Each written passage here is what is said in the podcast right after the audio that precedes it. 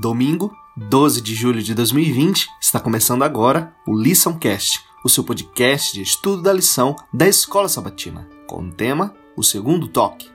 Há apenas um milagre em toda a Bíblia que Jesus operou em duas etapas. É a cura do cego em Betsaida. Essa história apresenta lições eternas para a Igreja de Cristo. Ela ilustra o plano de Deus de usar os cristãos para trazer outras pessoas a Jesus.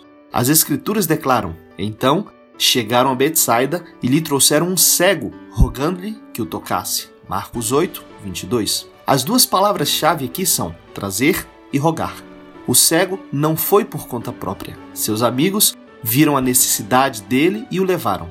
O cego podia não ter muita fé, mas seus amigos tiveram, pois criam que Jesus curaria a cegueira daquele homem. Existem aproximadamente 25 distintos milagres de cura realizados por Jesus no Novo Testamento.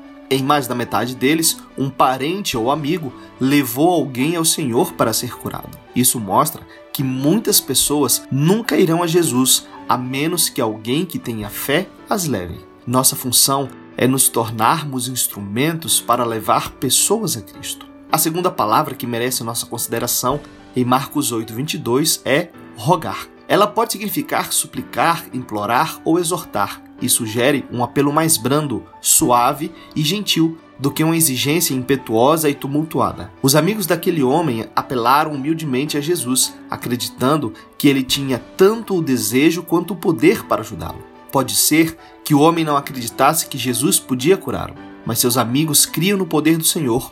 Por vezes, devemos levar outros a Jesus nas asas da nossa fé.